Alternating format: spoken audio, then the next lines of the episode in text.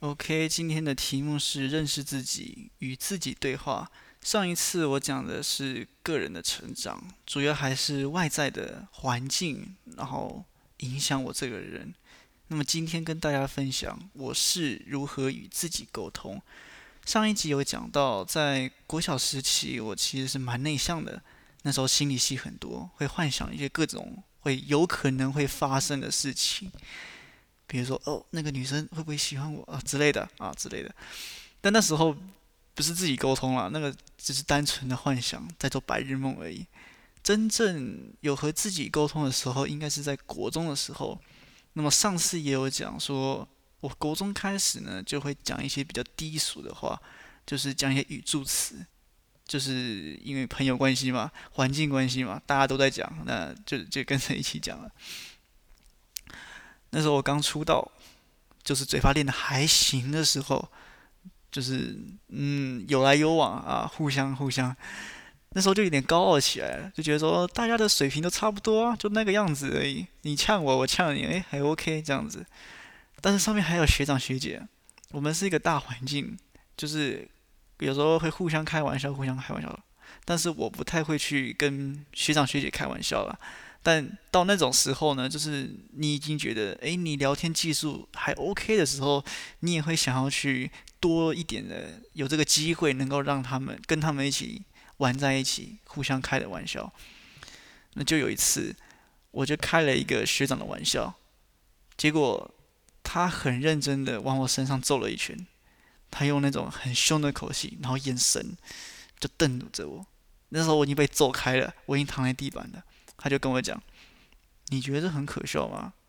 我不这么觉得，请注意你的态度。”就这样子，我就在地板上待了几秒，我就我就慌了，你知道吗？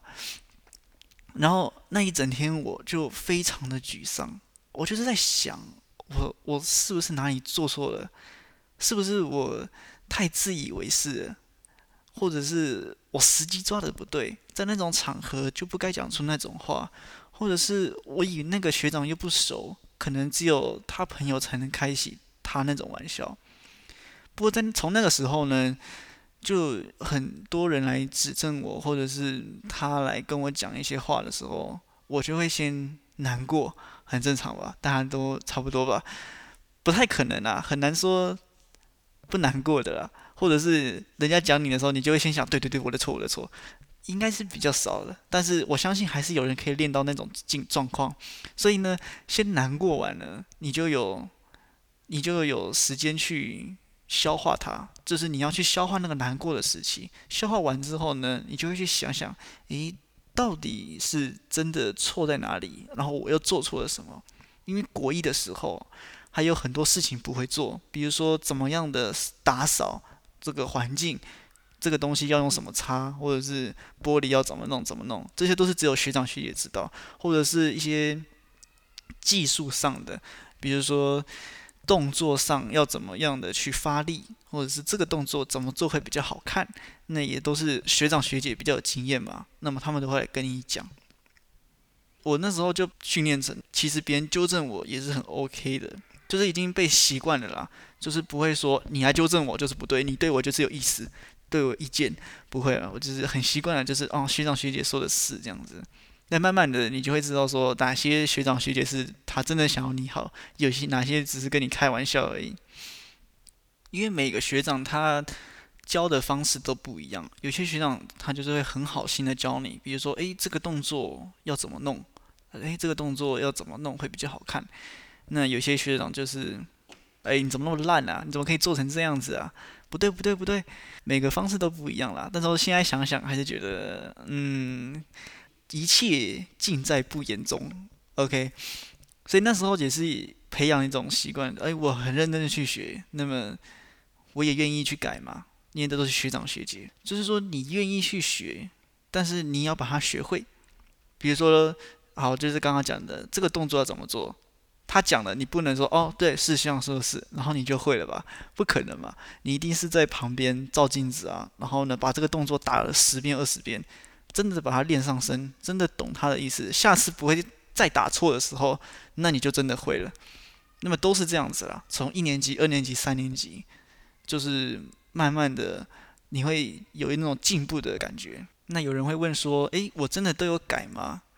那我的答案肯定是不一定啊。有时候你这件事情你错了，你不一定下一次就不会犯错。人都是不是说人啊，我都是好不好？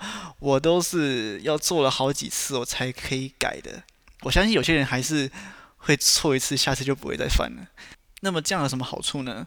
这样的好处就是你已经慢慢的培养一种习惯，就是人家指正你，人家在纠正你的时候，你是愿意去反省的，或者是你心情不好的时候，你也愿意去反省。我已经培养这个习惯了，就是那时候我已经有这样的习惯，就是说别人在讲哦，我哪里做错了，那难过难过完，再想想，对我的确做错了，那么下次不会再犯。但是这个下次哈，都还有好几个下次。但是到后面呢，你会越来越了解你自己，就是这个地方错了已经不知道几遍了，你已经很有经验了，那你就不会再犯了。通常我都是这样子，就是错了不知道几百次。那被别人指正呢，其实是会非常难过的。通常都一定要一段时间去消磨它，等到心情好一点的时候，那段时间就是最好与自己沟通的时候，因为你心情好了，就代表说你已经。不会再一直耿耿于怀那件事情，但是你又还对那件事情还有印象。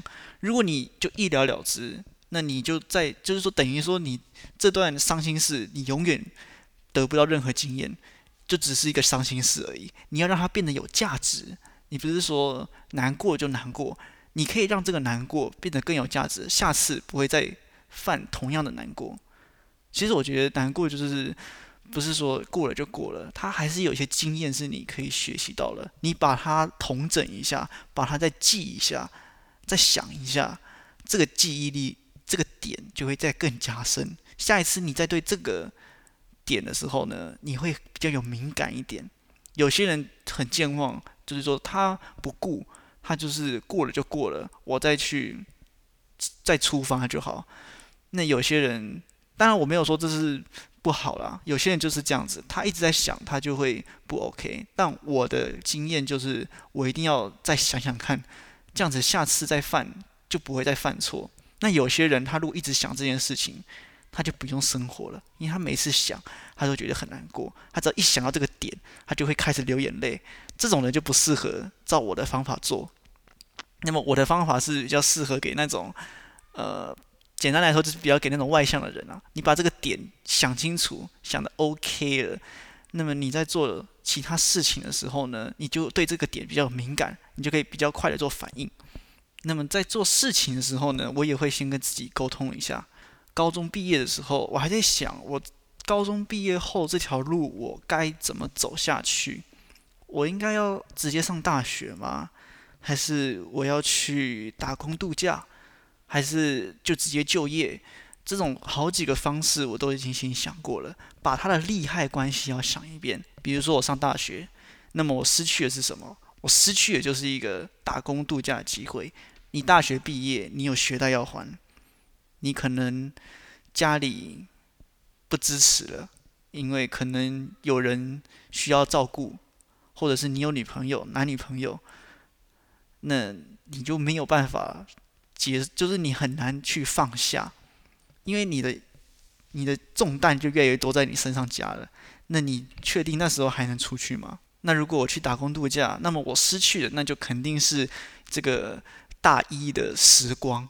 大一都是我不知道大一的生活是怎么样啦，但是就是你要去学习，因为你还年轻，你这个头脑是可以学很很快的去学习一些东西的。如果你放弃了这个机会，你等到过两三年再回来读大学，肯定是比较吃力的。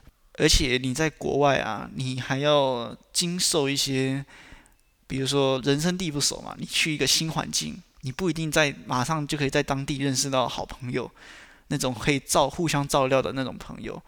你要能经得起这种孤单的寂寞，家人不在身边，你也没办法去常常探望他们。那么朋友也不在身边，假日也不能出去唱歌、吃饭之类的，你就要承受这个孤单的生活。所以现在想想，那时候的状况跟我现在差不多，因为我最后还是走了打工度假这一条，我现在在澳洲嘛，嗯，厉害我都其实都有经验到。利就是我的确交了很多新的朋友，在这边我也很高兴能够拓展我的生活圈、舒适圈。一开始一定比较难啊，但是到后面一几次、几次、几次了之后，你就慢慢的关系就越来越好嘛。那害就是真的，我真的在对不起一些在台湾的朋友，尤其是你在晚上的时候，或者是看到他们啊拍了那种美食照，或者是他们一起出去吃宵夜，在这边根本就没有啊，所以你也没办法直接杀回去吧，地缘关系，所以那时候也是很难过。也不是很算难过，就是心里有种莫名的思乡的那种感觉，就觉得那些时候在台湾那就好了。这种孤单的我也是有想过的，但不能说哪一条路就是对的啦。但是我这条路我是愿意接受他的利害关系的，就是拓展我舒适圈一定很 OK 嘛。但是这种孤单的时候，我愿意承受得住。那么我换的经验，我也觉得。这都是很理所当然的，所以呢，你现在想想就会觉得说，这其实都是在预料之内，变化其实不会超过太多。可是这也不就是，这不是我一次想完就可以有这种结果，是我一次一次与自己对话，也就是从国中的时候开始，我每次在做事情之前，都先跟自己想想这个利害关系、得失关系，先把它想清楚。那么。之后做的决定，这个结果你再拿回去跟你之前做比较，是不是有偏差太多？当然一开始一定会有所偏差，而且还会有外来的不定数、不一定的压力。比如说这次今年的疫情关系，我原本也有想要去别的国家，但是就是停止了。但疫情刚来的时候，我就想啊，这个计划又要被改了。所以很多外来的关系，但是你就会慢慢的去。嗯，越来越了解你自己。这一次，诶，这个结果都在我的预料之内，那么还在我的合理范围，就不会偏差太多。那么就是说，你慢慢的呢去审视你自己，你走过的路跟你当初所想的其实是一样的，那么就代表你其实越来越了解你自己了。比如说，我是个很内向的人。那么我要去参加这个宴会，大家都是那种侃侃而谈的人，我就知道我去不了啊，我进去我根本无法融入啊，所以我就宁可就不去这个宴会，我反而去找一两个朋友去书店里好好的看书、聊天、谈心。这就是你越来越了解你自己，然后你可以做正确的选择、更完整的选择，因为你已经非常的了解你自己，我就是这样的人。那么在选择上面，你也 OK。就是你在做这件事情得失利害关系，你都想清楚了，就代表你其实可以接受它的后果。所以我现在其实我不会后悔我当初来，但是我也不能说我选择其他路一定比现在差，也有可能比现在好。但是我觉得这条路是我还 OK 的，就是我愿意接受它的后果的。这个好的关系、坏的关系，我都愿意去接受它。嗯，以前有位学长，他讲话吼常常让我走心，那么我就会去想，他讲我的用意到底是什么？他到底是真的想帮助我呢，还是他只是想要发泄他自己？那当然了，如果他只是因为哦，我想他想要帮助我，就是说这个动作或者是这个方式不对，他要来纠正我。那么只是讲的口气有点差，那么我就只听他纠正那个地方，我就在想，对我的确是做不好，那我就去吸收嘛。那如果他只是想嘴人，就是这些都是很不合理的，他还来嘴我，那么我就不会去理他。就是他在念我的时候呢，我的表情是非常凝重的，但我的内心是，哦，他就只是想要个宣泄的对象。其实这样对他也好啦，就是他有那种，哦，我就是。怎样？我就是学长，我有学弟可以呛，这样子我心情爽，呛完就爽了。但对我也好，就听几遍你就麻痹了，你就下次好几次之后好几次你就哦就就就是这样子而已嘛，你顶多就是这样子而已。那么对其他人也好，就是他骂我的时间，他就不会再去骂别人了。如果他不骂我，他还是会骂其他人，所以也是在造福其他人。所以说这种人哈，你就慢慢的，你就会在你的心理上给他一个标签，就是哦，他就是这样的人。其实每我觉得每个人还是要贴个标签，这样方便你去认识他。但不是说见人说人话，见鬼说鬼话，因为你不能所有事情都是一视同仁，你总不能对待自己的爸妈，然后跟别人的爸妈是一样的吧？自己爸妈还是会比较好。就是说，你对他们的感情，如果他们没有说太苛责你的话，他们如果都是很好的话，那么你一定是要对他们比较好。就是说，自己的立场还是要有一个中心思想，没错，中心思想是不能变的。但是你有，你会遇到一些特例的人，就是你会有经验，比如说这个人你怎么讲，他就是讲不听，而且呢，他还会影响你的品德。这种人哦，你就是要小心跟他保持距离，不能。交的太深，那么这都是属于怎么交朋友啦。那么有机会我再跟大家分享，就是如何交朋友。但总之，今天的重点就是在你决定事情之前呢，先把这个未来的可能性先想想看，之后有什么那个得失关系、利害关系，你要做去个衡量，选择你一个能接受的成果。那么，即使你失败了，你也愿意低头认错，重新再爬起。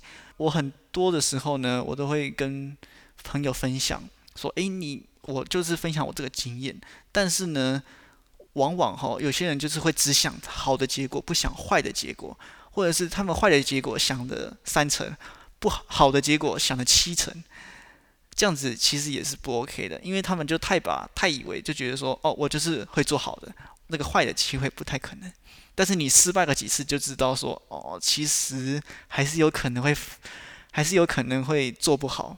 但那时候你要能承受得住，承受得住就代表说你就是做错了。那么有些人是我在做这件事情之前呢，我是不能再多想的。有些人是犹豫不决的那种人，他在想很多的时候，他反而不能往前。那有些人呢，就是说他就是很冲。他做个决定，他就是要完成，也可以。你可以不要先想，等到你失败了那一次，你就会在想啊，我真的是做错了，我就会下再下一次，就是第第二次起步的时候呢，你就会在想，我要不要再好好思考一下，再缜密规划一下。那么有些人就是那种，我想太多，反而做不了。其实到最后面，我也有点这样子。就是说，哦，我已经想很多了，任何的事情都已经规划好了，就看我要走哪一条路，但是都永远跨不出那第一步，很很挣扎，很麻木，很难去执行。这也是我的通病，这是我的一个缺点，就是执行力稍微略低。不过也是互相学习啦，我把我的缺点跟大家分享，但也希望我有能够有这个力量，能够去突破，就是勇敢的跨出第一步。第二个重点就是，你心情不好的时候呢，也要想想这个伤心事，为什么这个伤心事会发生在你身上？那他是否在传达某种讯息？那他是不是在警告你这个问题将来有可能犯成大错？所以让你先学习，然后找出这段伤心事的重要的经验，然后避免下次再犯。OK，今天就分享到这边，谢谢你。